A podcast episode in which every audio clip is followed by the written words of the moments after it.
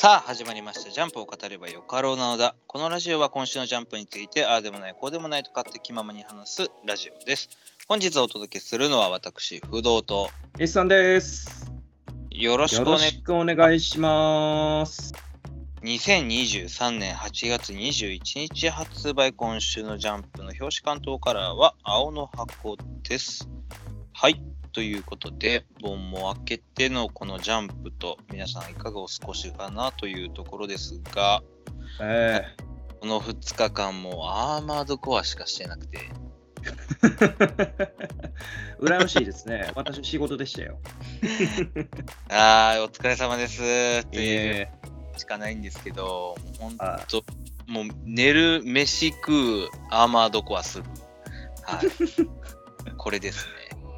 えあ最高の休日ですね。しかもあなた、金曜日も休み取ってましたよね。あー、バレました？バレとるわ。プレイステーションのオンライン通知が行きましたか？危ない出ましたね。はいよくないですね。あれ、プライバシーの問題的にね、バレますか？会社の人とね、連携してたらやばいことになりますからね。いや、まあ、10年ぶりのね、このアーマードコア新作がね、本当にもう、いろいろとこう、面白くて、まあ、当たり前ですけど、まあ、もう、ツイッターとかね、みんなネットやってたらいろいろ情報を知れるんですけど、まあ、うん。9にもメカアクション的にも、あーストーリーとか含めて、いやー、まあ、めちゃくちゃおもろいんですけど、めちゃくちゃ難易度高いんで、あのやろうと思う人はちょっと気をつけてね、ということぐらいしかもう結構ソウルライク寄りになっちゃってるって話は聞いてますからね。まあ、もともと難易度は高かったのは高かったけど、まあ、今作ではっきりとそういう RPG の方向に行ってる感じはしますね。まあでも、それがバチッとやっぱりハマってるのは、まあやっぱりソウルラライクを作ってきたフロムソフトウェアならではだなという感じはしますけどね。まあまあまあまあ、に世界に名だたるフロムソフトウェアですからね。うん。まあ、ソウルが、ソウル系ね、エルデンリングとかもそうだけど、あの、うんあれが、バチバチ売れたからアーマードコア作ってくれてるところもあるんだろうけど、お金に余裕ができた。それは嬉しいところ。はい。まあ、皆さんもぜひ、もし興味あればというところですけど、あのーサンドランドもね、この前映画行ってきまして、おー、サンドランド。ぶっちゃけなんかあんまり話題になってないって聞いて、ちょっと悲しい思いにもなっちゃってるんですけど、面白かったですか？あ話題性に欠けるのかなと思うんですけど、内容はやっぱり、まあ、忘れてるのもあるんですけど、20年前のねはいはいはい。なんですけど、めちゃくちゃ面白かったですね、これも。あやっぱまあ鳥山明先生ワールド全開じゃないですか。あ、はいはいはいはい。メカ、キャラクター、アクション。まあ声優もバッチシハマってますね。あ、ハマってますか、ベルゼブブとうん、か。ハマってますね。僕は特にあの山地さんが好きなので、はいはいはいはいはい。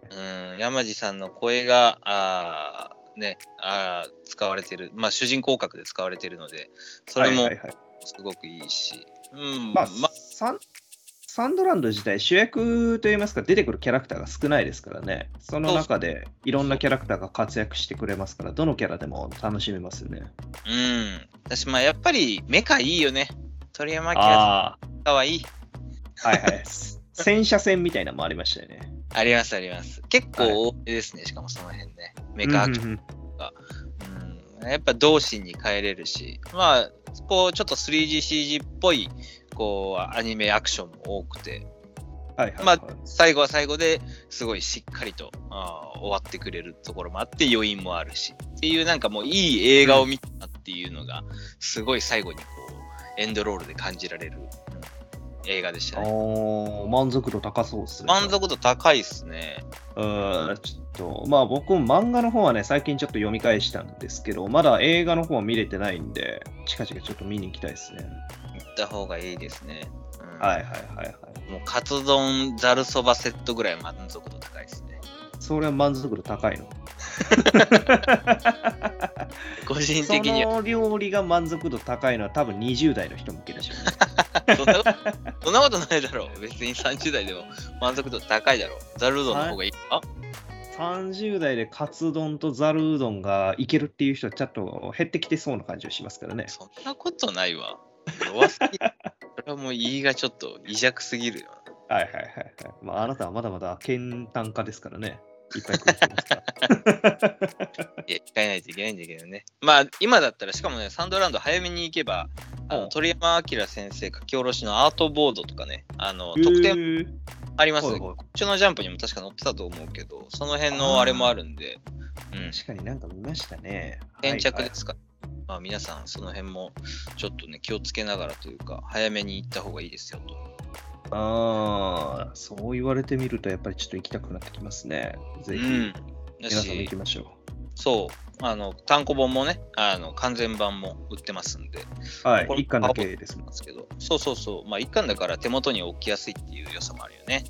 うん、間違いないですね。はい。まあ、そんなところで、まあ、この夏、終わりに近づいているこの夏をね、どう楽しむか、皆さんもサンドランドで締めくくってみてはいかがでしょうかという感じ？サンドランドで締めくくるのか、アーマードコアをやり尽くすのか。うん、まあ、全然終わらないんだけどね。まだチャプター 3だから、俺。夏中には終わんねえな。終わん全然終わらねえ。というところで、まあ、ジャンプの本編いきたい、はいい、きたいと思います。はい。それでは最初、青の箱、シャープ113、もったいなくて、ということで、えーまあ先週から、まあひなちゃんが徐々にこう描写が多くなって、まあ千夏先輩と大輝が付き合った後、まあ大輝がひょんなことから、あーひなちゃんにね、まあ付き合ったことを言う羽目になったと。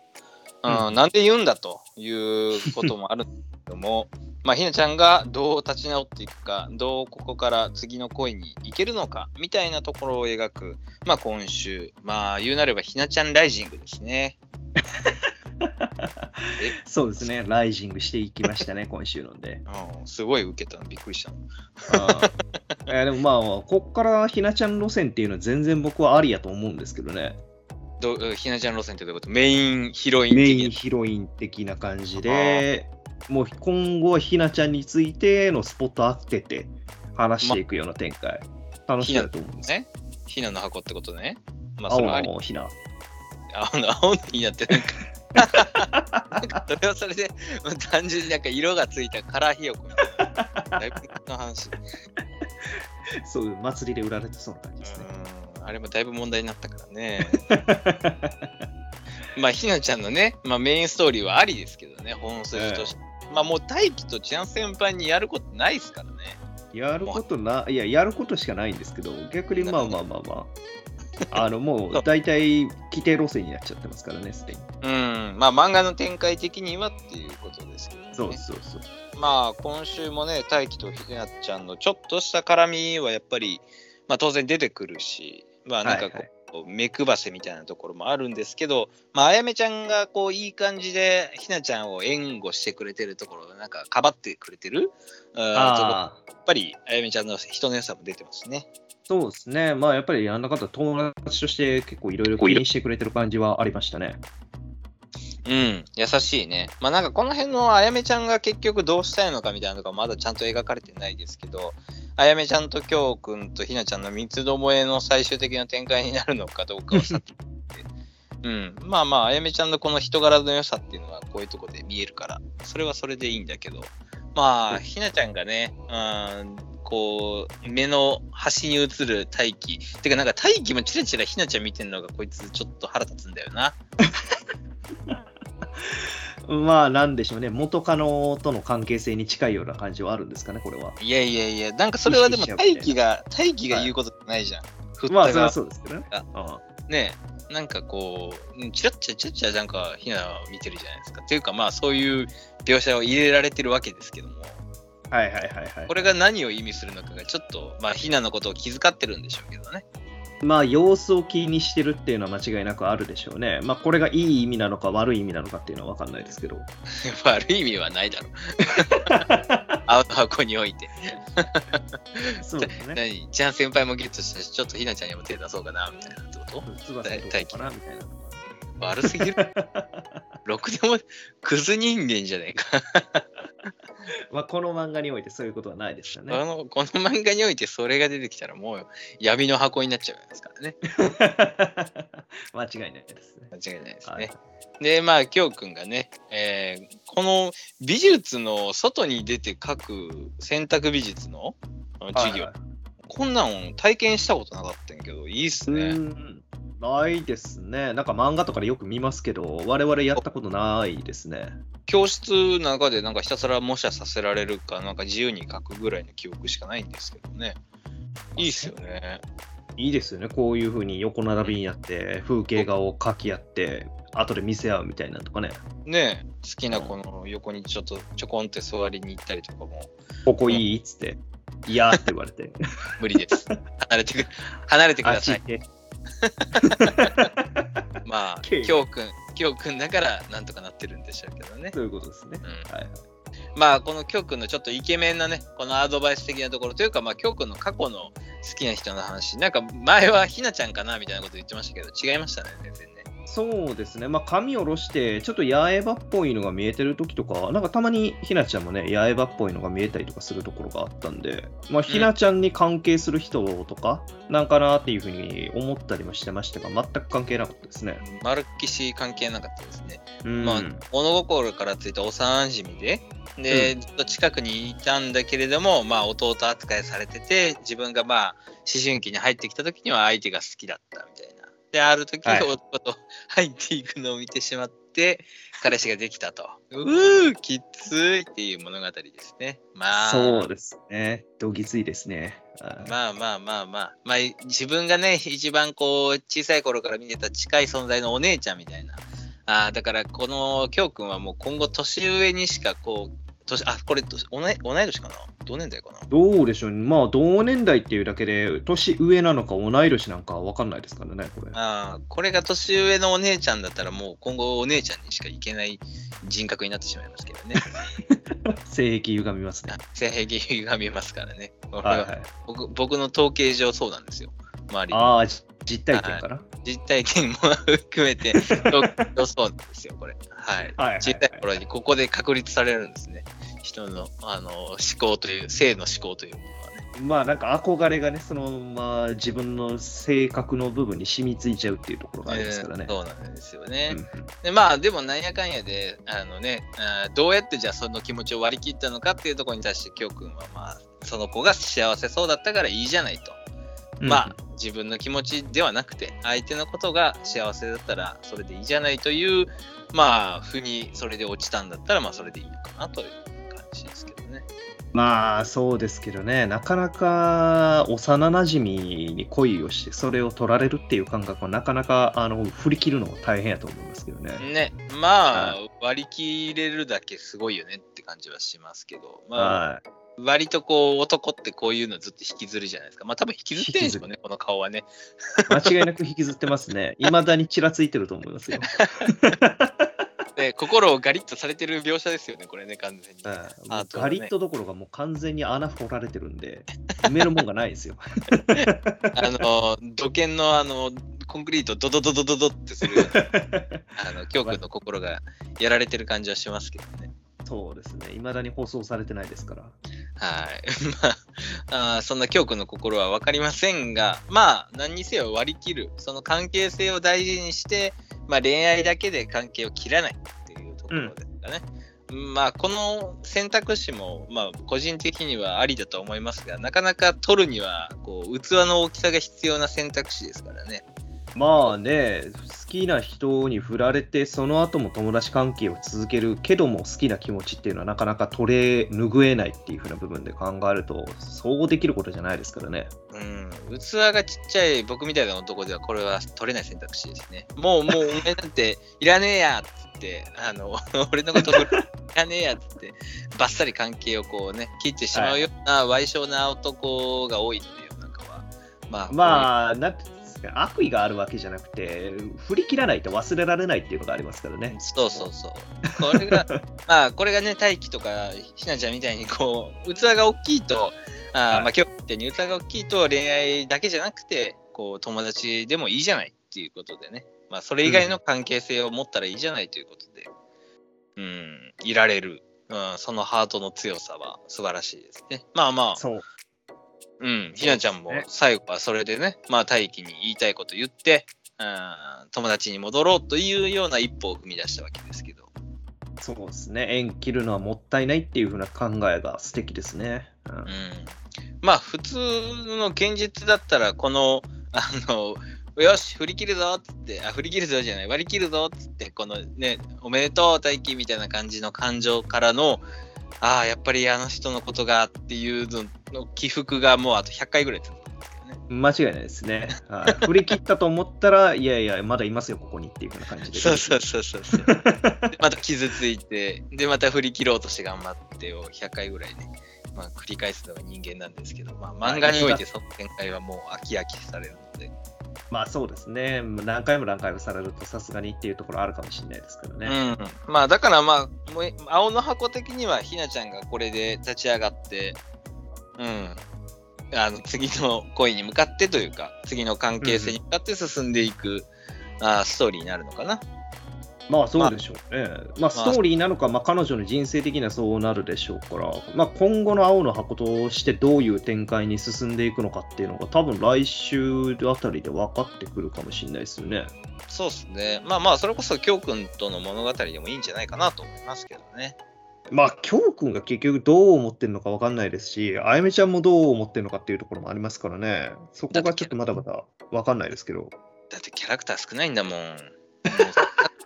その中でやり取りするしかないじゃないっていう。ええ新規参入あるかもしれないですけど。うん、新規参入でひなちゃん取られるのもなんかな、嫌だなっていうところも、まあ、お互い傷ついた者同士で、きょうくんとひなちゃんでいいんじゃないかなと、個人的には思いますけどね。はいはいはいはいはい。傷あり同士というか、心にちょっとね、うん、持ってると、お互いの気持ち分かり合えるんじゃないかなと思うんですけどね。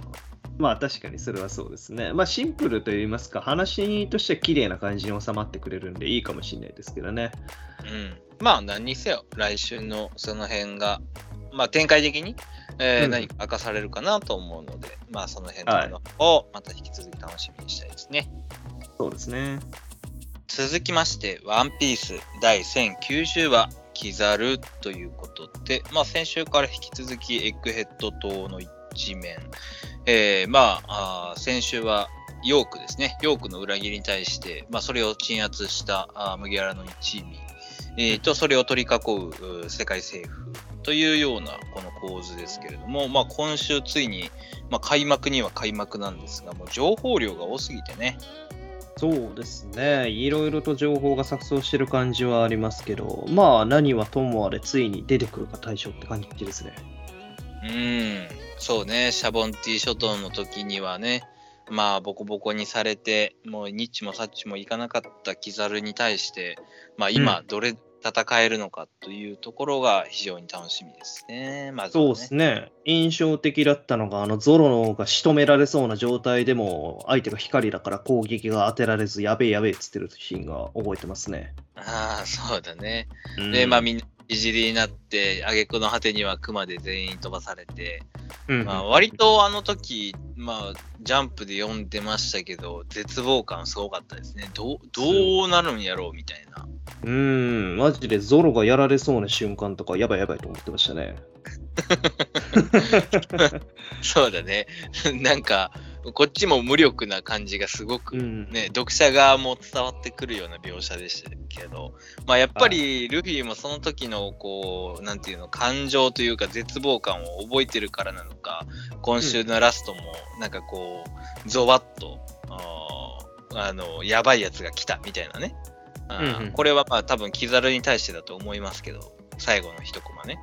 まあ、間違いないですね。強えのかっていうのはまあそういうことなんだろうけど、うん、まあ、えまあただこれを止める戦闘丸も戦闘丸ですごいなとは思いますけどね、キザルのま蹴りをあ、防御については世界一ですから、やっぱり。まあ、ちょっと前に不意打ちでやられてましたけどね。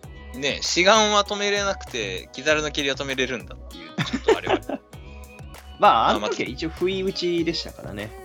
うんまあ、また攻撃の種類もまた違うしね。はいはいはいはい。まあでも何にせよちょっとこう内部的な話になりますけど、あー結構やっぱサターン聖、えー五老星もね、えー欲しいものとして、まあ、今回取りに来てるエッグヘッド島に取りに来てるものとしてヨークの身柄とそのノート、うん。で、やっぱりパワープラントですね。マザーフレームの、はいはい。あ原動力、うんうん。みたいなところ、うんわざわざ直々に来てるっていうのも、まあ、この辺の理由があるのかな。まあ、前2つは、まあ、もちろん欲しいのは欲しいでしょうけど、やっぱり3つ目が一番重要そうな感じはありましたよね。うん、だからその重要性ゆえにもう座ってられないというか、まあわざわざ。待ってらんねえっていう感じなんですね。はいまあまあ、わしが行くイムさわしが行くという感じなんですね。まあしかし、この海軍の中将も、この人間の命など虫だと思えという上官に対して、はいって言うしかないあたりはもう社畜感すごいですね。まあまあ、それは大将ですら、へこへこしてるわけですからね。中上レベルやったら当然ですよ。でまあそうかもしれませんが、まあ、このヒエラルキーというか、上長命令は絶対みたいなところが、人間の命を虫と思わせられるの。洗脳ですね、もはや。うんコンプライアンスがってなりませんが、なりままあならないんですよね、ワうんンピースは、ね一切無視ですから。セクハラ、パワハラ、一切関係なくしですからね。五老星が言うならばっていうところなんですね。うんこれはそうですよ。まあ、しかも、こう、今週、えっ、と、セラフィムをね、えーまあ、どうやって押さえつけたんだっていうところが、この砲撃をもしのぐバブルシールドということで、うん。うん、まあ、海の成分入ってるんで、まあ、能力者は閉じ込めるにはうってつけっていう感じみたいですけど、こんな便利なのあったんかいっていうね。そうですね。なんか回廊石の上位互換みたいな感じですね。そうね、上,、うん、上位互換だし、こっちだとずっと捉え続けられるから、なんかなんやかんやであの手錠って外されるじゃん。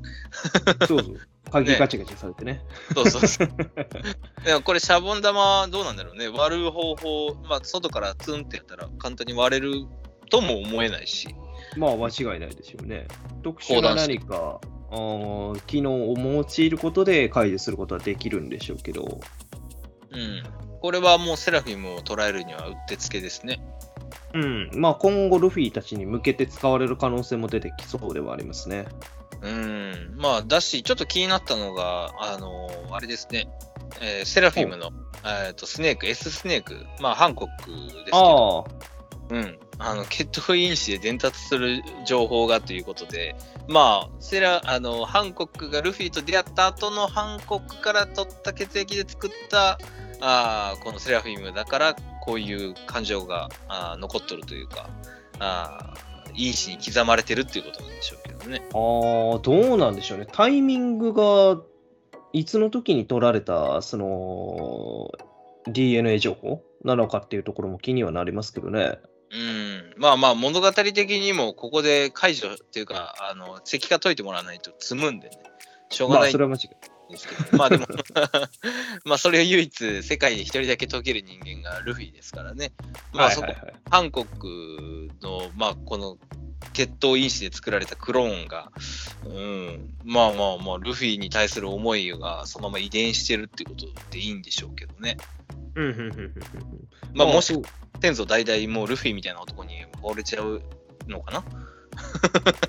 まあ人間性といいますかね、あの、どんなルートをたどったとしても惚れれるタイプがあるっていう風なものもあるかもしれないですから、いやー確かに。まあまあ、まあそれもあるかもしれないけどね。根源的な好みのタイプなのかもしれないですね。うん。まあでも何にせよ、ここも無事解決して、まあすっきりしてよかったなっていうところと、うん、あと、あれですね、エルバフですね。エルバフにああ、よということが明かされましたけど、そうですね。次エルバフ行くんで、エルバフについてキッドの死骸を見ることになるんですかね。通り道でぷかぷか浮いている キッド海賊団の。ド、お前どうしたんだっていう風な展開があるかもしれないです。いや、もうそれはもう気づいた時には遅しだ。もう、海にぷかぷか浮いてるとしたら。うん間違いないですね。やばいすしパイレーツ・オブ・カリビアンのあの海賊の墓場みたいになってるのかもしれませんね、もう。た炭山な目になってるかもしれませんね。まあ間違いないですね。まあキッドに出会うのか、シャンクスに出会うのか、もしくはどっちとも出会わないっていうところですシャンクスはもう出てるだろう。出航してるだろうから。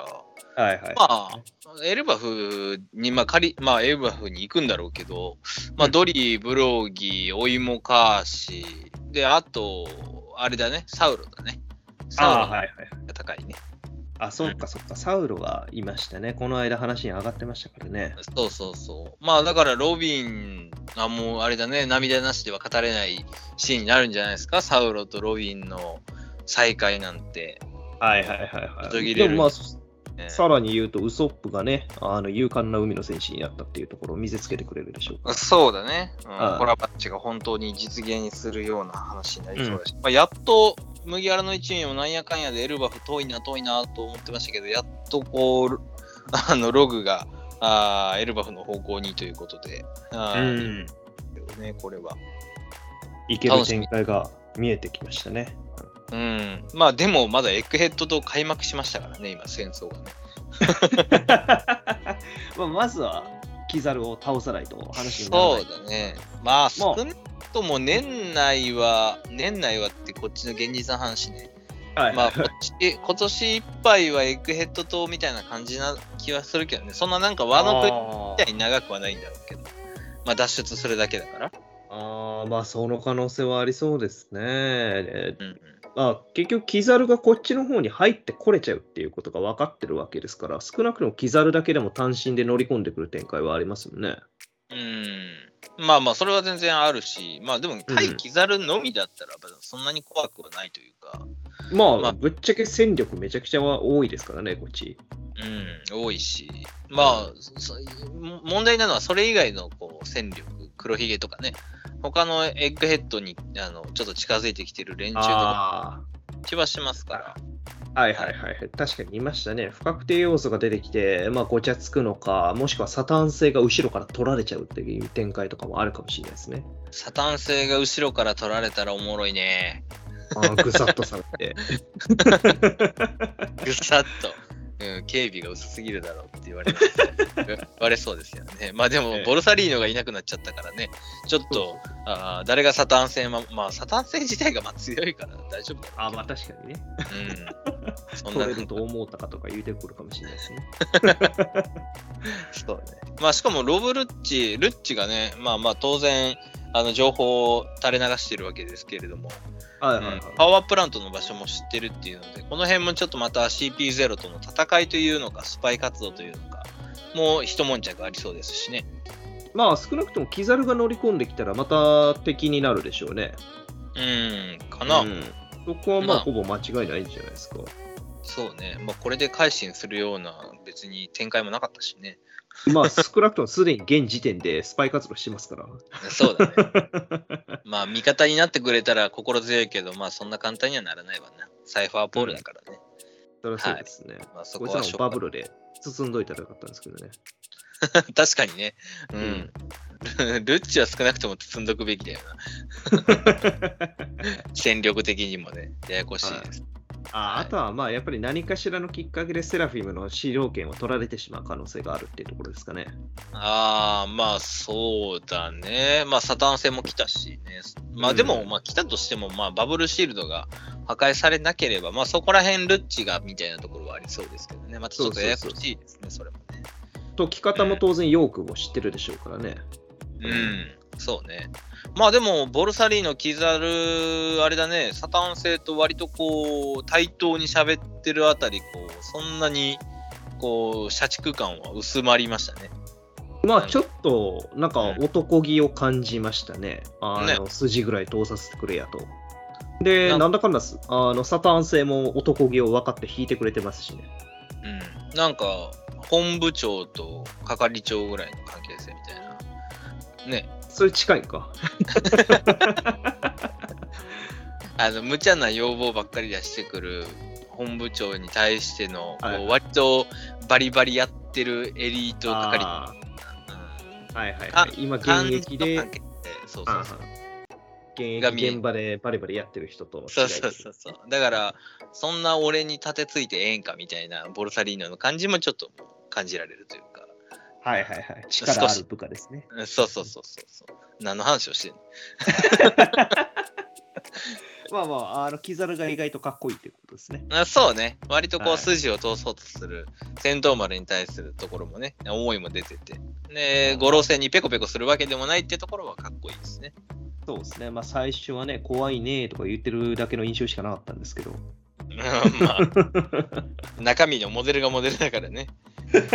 まあでもだんだんこうキャラ付けもされてきて、まあまあ当然なんですけど、まあすごくいいキャラクターになってきましたね。これがルフィとまたあー再びぶつかるっていうところがまあ楽しみですね。そうですね。まあ、いい加減その大将との格の違いがあるのかないのかっていうところが知りたいところではありますんで、緑牛は正直は格落ち感を感じてしまったところありましたから、うんキザルがね、4校と同じぐらいの強さを持ってるみたいな展開もちょっと見させてほしいところありますね。でないと海軍本部が弱いっていう風なイメージになっちゃいますから。まあ最高戦力ですからね。世界政府では、世界政府海軍本部の中ではね。うんまあなんで、まあこの辺をちょっと楽しみにしつつ、まあ次回、時事集ですね。うんはい。のワンピースも引き続き楽しみですね。はい。続きまして、坂本デイズ、デイズ131取引成立ということで、えー、まあ激戦でのタイから帰ってきての箸休め会ということで、まあどんな話になるのかなと思ったら、すごいほんわかいい話でしたね。なんか、そうです茶、ねお茶を飲ん飲ませてもらったような感じの。はい。ほのぼの会でしたね。あったかほのぼおの会茶でした。なんか心がちょっと休まる感じの市話でしたけどね。うんうんうんまあ、鹿島さんを連れて帰ってどうやって聞き出すのか、まあ、心を開かせるのかなと思ったら、そうね、花ちゃんがいたねっていう、ちょっとこう予想の上を言ってくれる展開でしたね。まあ、子供だとかを守るじゃないですけれども、こういう子が、まあ、安静に過ごせるといいますかね、平和に過ごせる世界よっていうふうなところの意思はあったんでしょうね、鹿島も。まあ、そうみたいですね。まあ、うんで、ただ、そのスラーのやりたいことがだんだんわからなくなってきて、迷いも出てきての以前の、まあ、スラーとのちょっと一悶着あった感じですけれども、うん。まあ、鹿島の中でもそういうちょっと正義的なところ、考え方っていうのはまだまだ、こう、確立できてない感じはしますね。まあ、ちょっとふわっとしてしまってたところはあったんかもしれないですけど、まあ逆に今回ので、がっちり固まったって感じなんじゃないですかね。そうなのかな？うん。うんまあでもちょっとあれだね、タイから帰ってきて、平介もずっとうなされてるっていうのも、またちょっと立ち直れてないというか、トラウマになっちゃってる感じもかわいそうですね。まあそうですね。やっぱりいろいろありましたから自分が力になれなかったところだったりとかもそうですしね。あれあれからだって、平介の顔映ってないですもんね。そうですね。うん。帰ってくるときとか最終戦のところも特になかったですからね。出てくる描写そうね、関わり合いもなかったし、帰ってきてからも布団にあっち顔を向けて、こっちに顔が全く見えない、本当に平助なのかっていうね、別人？別別のタイの人連れて帰ってきてないだろうなっていう。まあ、ピースケおら大丈 まあそうね。夫。はいで、天音くんがまたもう坂本商店の一員として、なんか可愛い弟みたいな立場でいるのがまたいいですね。まあ、こいつも今後どうしていくんだろうなって感じはありますね。うん、でもなんか可愛らしくて、なんか坂本さん一派にすごい似合いますね。まあまあ、いい感じの弟分って感じじゃないですかね。うんそうね。まあ、花ちゃんもね、やっぱり坂本さんの子ですから、あーまあ、こう強さもある程度あるんでしょうけどね、遺伝的に。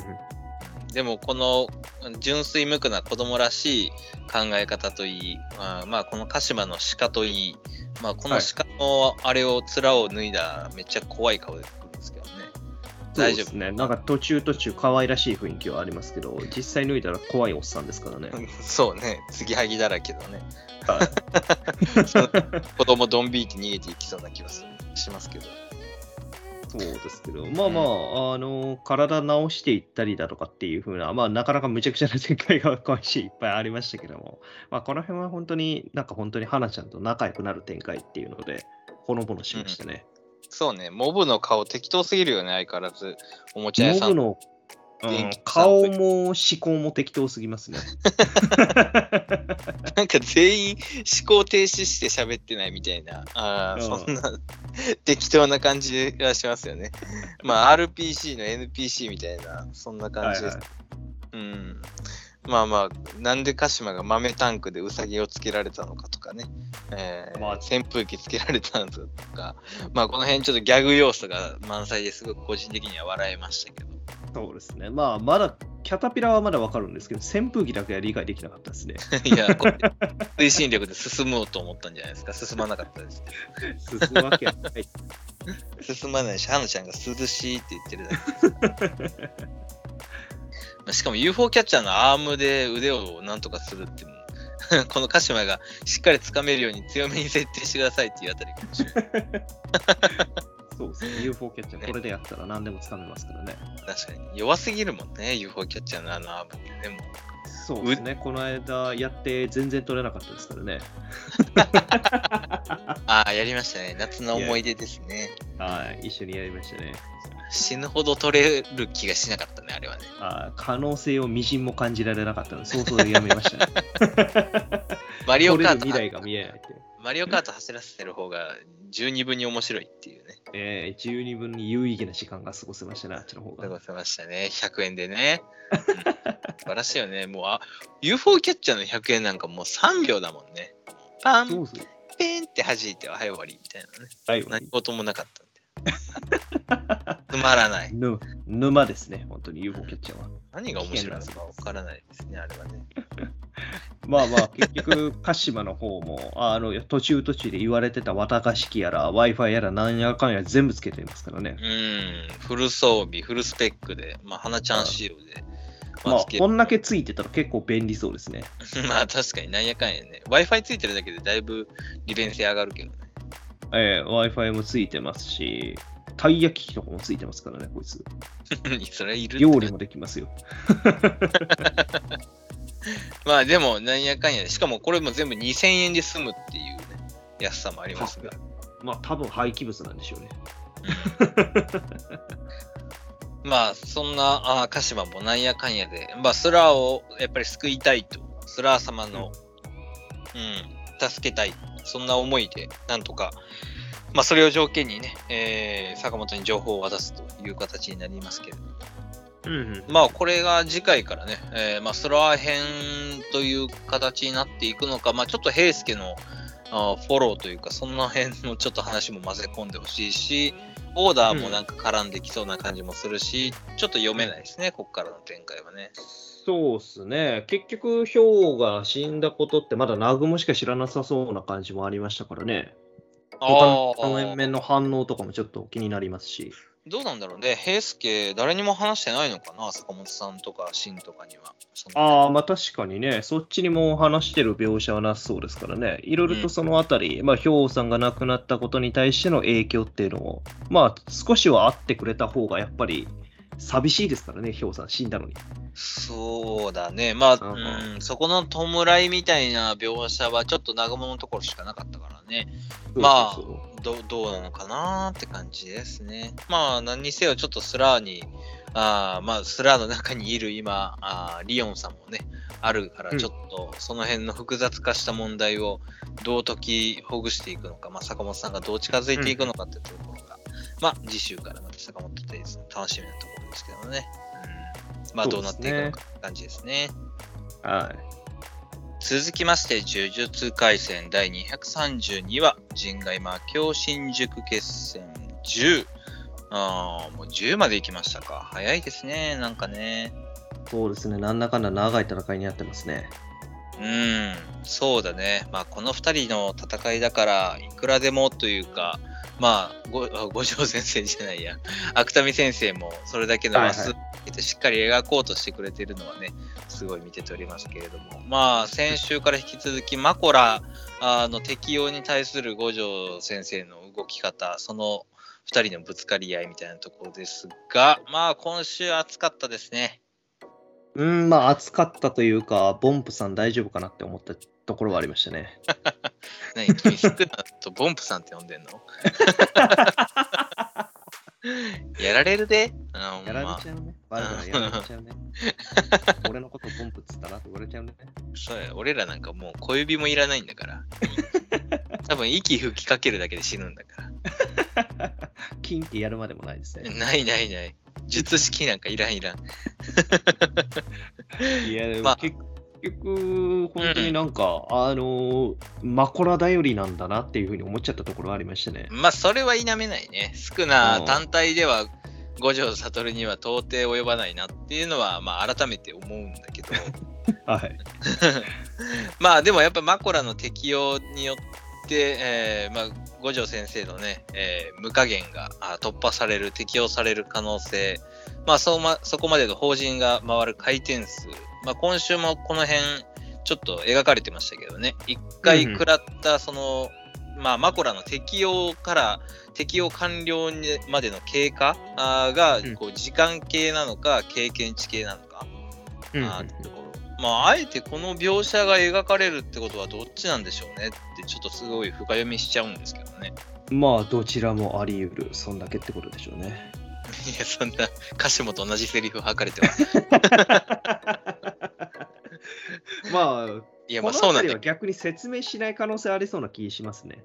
なんか、あの、読者側にどっちもあり得るよっていうふうな話だけを言うてるのかなというふうにもちょっと思っちゃいましたね。ど。まあでもなんかこの先の展開で、ああ、そっちだからこうなのかみたいな、その伏線、ちょっと軽いうん伏線みたいな使われ方なのか。まあでも経験値系なら別に最悪さ、攻撃しなかったら適用されない。要するに経験値を上げさせなかったらあー適用されないっていうことを考えると、なんかちょっと違う気もするんだよな。まあそうですね。ただ、まあ、一個気になってることとしては、やっぱりあのダメージを負った後とかに回転してる印象はありますよね。そうだね。でも今週も一番最初の1ページ目で、あまりこう、はいはいこうちょっと移動してるぐらいのところでガコンって言ったりもしてるじゃないですか。ああ、まあこの辺は直前の攻防次第っていうふうなところはありますからね。うんまあ、うん。その辺のでも五条先生の打撃でさえも適用されるのかっていう、ちょっとその根本的なあー疑問もあるんですけどね。ああ、なるほど。うん、わまあ、はわかるんですけど、赤とか青とかね、だったらわかるんですけど、まあ、そのパンチですら、まあ、今週もそうですけど、国戦を放った五条に対しての適用なのか、うんうんまあ、ここで無加減に対しての適用だからラスト、まあ、首をかっ切られてる。んだろうと思うんですけどね。ああ、でもまあ国戦の前に赤食らってるわけですから、こっちで適用してる可能性ありますからね。そうなんですよね。しかも、ううんんまあ、一応、国戦食らった時法人上に出てますからね、白の状態。うん。ですまあです。そう、だから、まあ、この辺がちょっとわからない、法人が適用に動いているのかどうかっていうのがちょっとまだわからないではあるんですけど、まあ、もうちょっとね、国戦の話出ちゃったからあれなんだけど、まあ、ここの狙って出せない国戦、あーこれを狙って出すのが五条悟なのか、まあ、この虎杖がまた国戦ってちょっとボソッと言ってるところがかっこいいですね。そうですね。いいですね。やっぱ使いましたね。でも、うん。国戦が確か平均で2.5乗のあの磁力が出るっていう話ですから、まあ、あくまで平均ですからね、五条先生だったらもっと上の何乗になるのか分かんないですけど、ダメージが出てる まおあね。かしくないですから、まあ、ね当然、スクラスさんも白目になっちゃいますよね。まあ、しかも後ろから赤の追撃があって、おそらく打撃とともに青で引き寄せてのお国戦っていうこの3連コンボ。が 凶悪コンボですね。弱くすぎるだろう。多分作中でももう最強の攻撃力を誇る一撃なんじゃないかなと当然思うんですけど、まあただ体がまあ何もこれどうにもなってない。まあなんかご五条先生のパンチによってスクナの体が弾けてるわけでもないし。その、形を保ってるじゃないですかまあ、確かに腹貫いてるわけではないですね。そうそうそうそうそうだからその辺ちょっとはどうなんだろうなっていう心配は若干あるしまあでも伏黒が中にいるからなどうなんだろうな。その辺五条先生まあ手は抜かないにせよ体がこう なんなんだろう砕け散るような威力は当然出せないのかなって思ったりもね。ああ、多少の手心を加えてしまってるんじゃないのかっていうところですか。まあもしくはあのあれだけどねナルトの螺旋岩みたいに表向あきはそうそうそうそう、内部の破壊というか、で、外側から背中がもうパックリ割れてる可能性はありますけどね。はいはいはい、はい。それはすごいな。グロいですね。グロいですね、それね。はいまあでも、スクナももうノックアウトの白目と見ていいのかな、まあ間違いないでしょうね。まあその状態でただマコラが出てきちゃいましたんで、まあ、スクナがどれぐらいの時間で回復するのかによっても、この後の展開っていうのがかなり危険的危険な展開になるのか、もうさっさと紫で吹っ飛ばしてしまうのかっていうところですそうだね。まだ紫は適用されてないと考えるならば、まあ、ここはもうマコラを瞬殺して、スクナに追い打ちをかける、もしくはもうマコラを無視してスクナをぶっ殺すのが基地ですが、まあでも、五条先生が切られたのは肩か、これは。首じゃないな、肩だな。か。首ではなさそうですね。肩ですね。うん。だし、まあ今更斬撃が何をみたいなところはある。ただ、反転術式がこれでちゃんと伝えれたらいいんだけど、おお。マコラのこの斬撃は特殊云々でみたいな展開もなんかありえそうで怖い。あー、まあ、あるかもしんないですね。でもまあ、とはいえ、あの、青で緊急避難もできるわけですから、五条先生。一旦離れて、紫で少なだけぶっ飛ばすみたいな話とかもできなくはないでしょうし。バリせこい。バリせこい。いえ、せこいことばっかや、あの、少なの方がやってますからね。まあね。うん。まあでも少なくともスクナはこれはもう大ダメージで、えー考えていいでしょうね。反撃をすぐにできるような状況ではない。まあ、ただ、法人だけが、マコラの法人だけが回ってしまって適用された。で、影に潜んでいたマコラが飛び出してきたと考えていいのかな。でしょうね、これはう。ーん。あまあまあまあ、この辺はもうラストステージですね。マコラをいかにここからぶっ飛ばすか。で、うんスクナを、あーま、まあ、スクナに間に合うかどうかだけど、ちょっとあの、ヨロズのあれが気になるな。ジュグ？あー結局あれがまだ未だに出てきてないですからね。うん最後の切り札。そして使おうと思ったら何でもなかったみたいな展開が欲しいんですけど、いや、そんな、ガチみたいな展開ってこと？単純な愛の気持ちでしかなかったみたいなね。ああ、弱いな。まあ、そうだね。まあ、なんか、回復系の呪具じゃないことを祈るばかりかな、その辺は。はいはいはいはいはい。うんまあそうですね。あとはまあ言ってもマコラに対して術式は効かないけど国戦は効くでしょうから。そうだね。うん。まあそのあたりのんである程度そのダメージを与えて動きを止めさせるとかっていうことは、まあ可能性としてはあるかもしれないですよね。うん、そうね。まあ、しかも今、国戦一発目出してゾーン入ってるからね、五条先生、そうそうそうそうそう。はい。ここから連チャンの、まあ、てか、その設定生きてんのかな、まだね。ああ、ゾーンの設定？そうそうそうそう。点出してゾーンに入る設定残ってるかな。まあ、そうだといいんですけど。うんまあ何にせよ、このマコラ VS 五条先生、あと一歩、でもここまでちょっと来れるともあんまり思ってなかったから、あ改めてちょっと嬉しいけどね。まあそうですね。なんだかんだ五条先生が圧倒してますからね、少ないに対して。そう。なんかなんやかんやで、ここまで来れてるのはすごく見てて痛快というか、はいはい面白いですね、やっぱりね。いや、いいですね。もうこのまんまね、スクナーの方を倒しちゃって、で、ただし最後にっていう風なところの展開の方がまだしっくりきますから。いや、もう、近寄ってきた賢弱も国戦で終わりよ。五条戦一人でいいじゃんって話になりそうこの後、今一発目打ったから、国戦をマコラに2発目、3発目少ないにとどめ、賢弱4発目で、ほら、最高記録と、トントン。3あれ発目少ないやられた後に何のこのこ出てきてんだって話になります。いやいや、少ないを取り込もうと近づいて賢弱に4発目で、はい。ああ、あかん、スクナさんやられちゃうと思って、取りに来たらやられちゃうと。ダサすぎるでしょ。ソードマスターヤマトみたいな終わり方。うおーっつったら全員うおーっつって全員やられちゃうみたいな。呪術廻戦、カン。はい雑な展開になりましたね。まあそうならないけどね。まあまあ、はいでも何せよちょっとマコラとの決着を来週ついてくれるかなっていうところではいうん楽しみですね。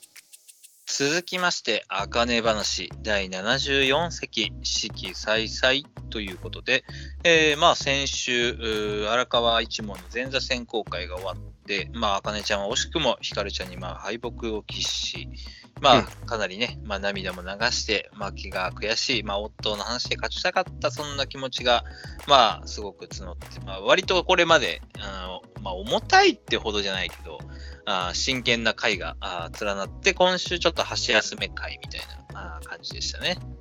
そうでしたね。今週は、まあ、前半はね、ちょっとあピリッとした感じの話もありましたけど、後半になって急に緩くなりましたね。そうね。まあ、この緩急がちょうどいいところもあるけどね。うんまあ、その後の動きだとかも知りたかったですからね。まさかそうねゼンマイが唯一推薦をされたということでね。まあ、消去法ですね。こんなことを言うと失礼です。消去法ですか。はいうん。まあ、1位は、あの、一軒師匠のね、自分の弟子なんで推薦できませんし、まあ、2位、3位は、まあ、そもそもまだ2年以内なんで、えーはいはまたそれを2つ目に上げるなんてことしたら、あー柏屋が黙ってねえぞと、あのウルヴァリンが黙ってねえぞと、はい。爪出してきますんでね。はい。まあ、落語連盟、久々に聞きましたね、落語連盟ね。そうでしたね。なんか、最近ご無沙汰すぎて。はい そうそうそうそう。忘れてましたね。我々もウルヴァリンの名前を。そうそう。なんかはい。この、あかね話において、こう、荒川一門が落語の世界全部みたいなさ、あの、ちょっと今までの描写の、まだ風呂敷広がりきってないところあるじゃないですか。ででも、まあまそう、うんでも、落語連盟っていう、こう、柏屋とか、椿屋とか、まあ、はいはい。めちゃめちゃでかい、まだ、あの、何、レジャーシートも下には引かれてるわけだからさ、あ、まあ、まだまだいっぱいいろんな落語の一問があるわけですからね。そうそうそうそうまだまだ出てきてましたけど。そう考えると先長いよねってすごく思うんですけどね。やるやれることやることめっちゃ多いなと思って、この落語はいはいはいの世界、まあ全部のね、あーまあこの落語連盟も含めてですけど、まあ別に、あかねちゃんにスポットを当てた話以外でもいいわけですからね。そうそうそうまあ、そういったところも入れると、どんどん面白くなる要素っていうのはいっぱいありますもんね。ね、まあその辺のこう、それぞれのキャラクターっていうところもすごく今後楽しみですし、まあなんやかんやで、まあとりあえずはゼンマイがあ2つ目昇進への推薦が上がって、まあただやっぱり学問先生、だいぶあかねちゃんのこと気に入ってるみたいですね。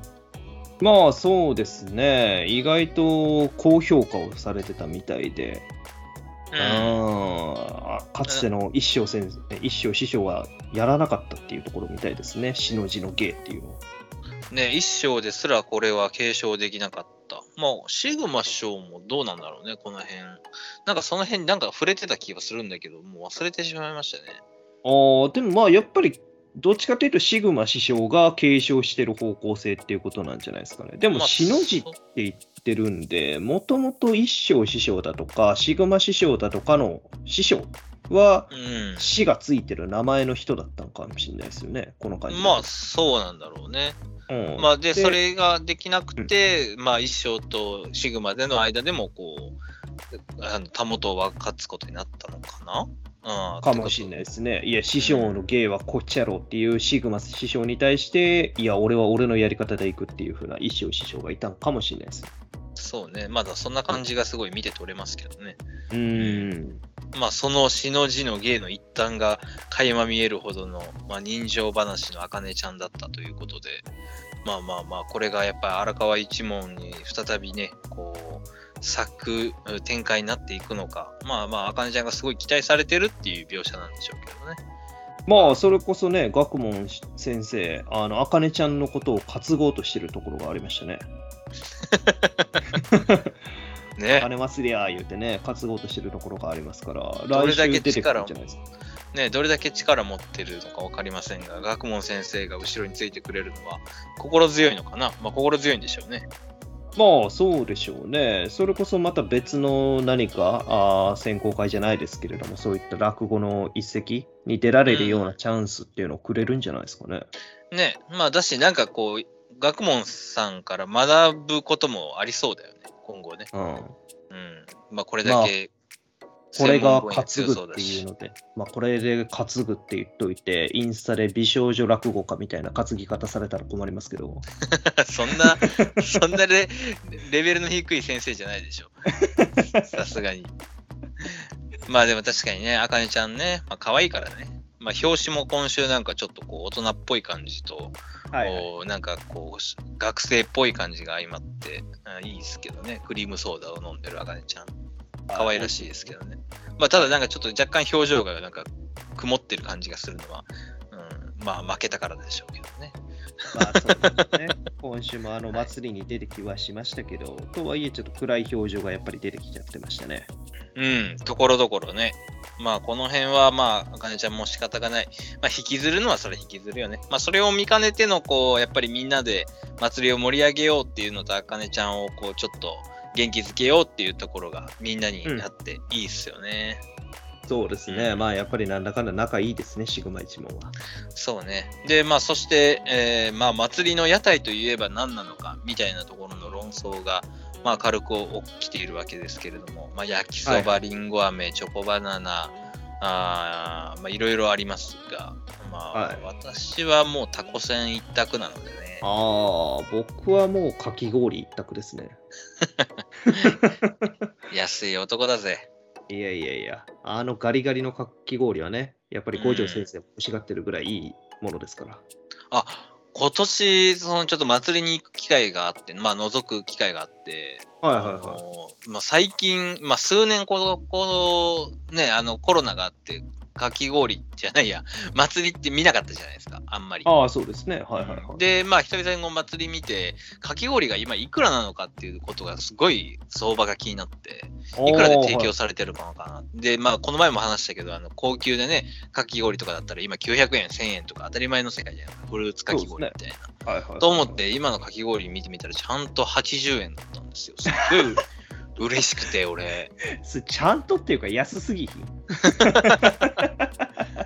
いや、俺なんかすごいね、嬉しかったの、それがすごく。ああ、はいはい。ちゃんとここに物価上昇は盛り込まれてないんだっていうのが、電気代かかってるでしょうけどね、氷。ね、電気代も氷もね、今、氷業者も減ってるって聞くんです。ごく大変だって聞いてるんですけども、シロップも上がってるはずなんですけど、ね、ちゃんとね80円で提供してくれてるあたり、まあ、原価率はそうなんですけど、はい。いや なんかね、それがすごく心に染みた夏でしたね、僕は。ああ、まあまあいいですね。そんな安く提供されてたんですね、あそこ。まあ、そこだけかもしれないけどね。はいはいはい。まあでも、そういう思いもあったり。まあでも、はいはいそうね、かき氷もいいね。まあ、タコせん、かき氷、チョコバナナ、りんご飴。はいはいまあ食べ物ばっかだけど綿菓子。ですね。ああ、綿菓子ね。綿菓子は本当祭りで食わないとあれは意味ないもんね。ええ普段僕普段なんだん？僕なんだかんだ無印で買って食ったりしてますけど、大大の大人が？大の大人が綿菓子買って家で食べてますよ、パクパク。美味しいっすよ。祭り気分味わってんの？祭り気分。で、意外とカロリーが低いっていう盲点がありましたんで、あれ。ああ、まあ砂糖だけだからね。砂糖だけで、あれ実際は本当に砂糖のちょぼっとした塊だけしかないですから、確かに確かに。少量だからね。うんええ砂糖小さじ1杯食ってるのと大して変わんないですからね。そうそうそうそう、うんカロリー激低ですからね、おすすめですよ。おすすめですよ。まあまあ。あれでも無印で300円、400円でしょ、あれ。ええ100円、100円。え、マジで？そうそうえー、安っ。安いよいい。言ってもやっぱ砂糖小さじ1杯ですから。えー、無印、りょ良心的だね。ちょっと気になり無ましたね。印なのに良心的でしたよ。まあ、そんなことはいいんですけど、はい 祭りの話でもないし。全く。まあ、で、小熊兄さんがりんご飴。はいで、えー、教授に、教授に面白いね、この焼き鳥教授に。焼き焼き鳥教授。うん。い異常なまでの威圧感を与えてきましたね。すごいですね。冷圧がすごいですね。で、マイケル兄さんはギリギリですね、もうね。何なのか結局わかんないですけど。いやいや、マイケルのスリラーの衣装でしょうけど、まあ、マイケルのダンスのことを言いたいのか、まあでもちょっとだいぶギリギリですね、これ許可取ってるのかどうか知らないですけど、まあまあまあまあまあ、名前的にセーフっていうことになるんじゃないですかね。なるんですかね。まあ、出店バトルということで、ちょっといいですね、こういう箸休めというか、若干のギャグ要素も入れつつ、みんなの楽しい描写と、あかねちゃんが元気になれればというところで。うんですね。まあこういった部分で箸休めをしつつ、まあいろいろと謎が残ってる部分もありますからね、グリコに関して。まあね、まあでもそういう意味でもグリコとこのあかねちゃんが2人でこうギャーギャー騒げる、うん話になったらいいよね。まあ、吹っ切れるというか、ちょっとね、テンション上げてくれる回になったら、ありがたいなと。まあ、うん、この間、グリコが、あかねちゃんの一石を見て、えー見る必要があるみたいな話を言ってましたから、まあ、その上で感じたことっていうことを話してくれるシーンはあるんじゃないですかね。そうね。まあ、その辺も含めて、まあ、次週の出店バトル、はいうん。あかね話にちょっと今までない展開ですけど、楽しみですね。はい。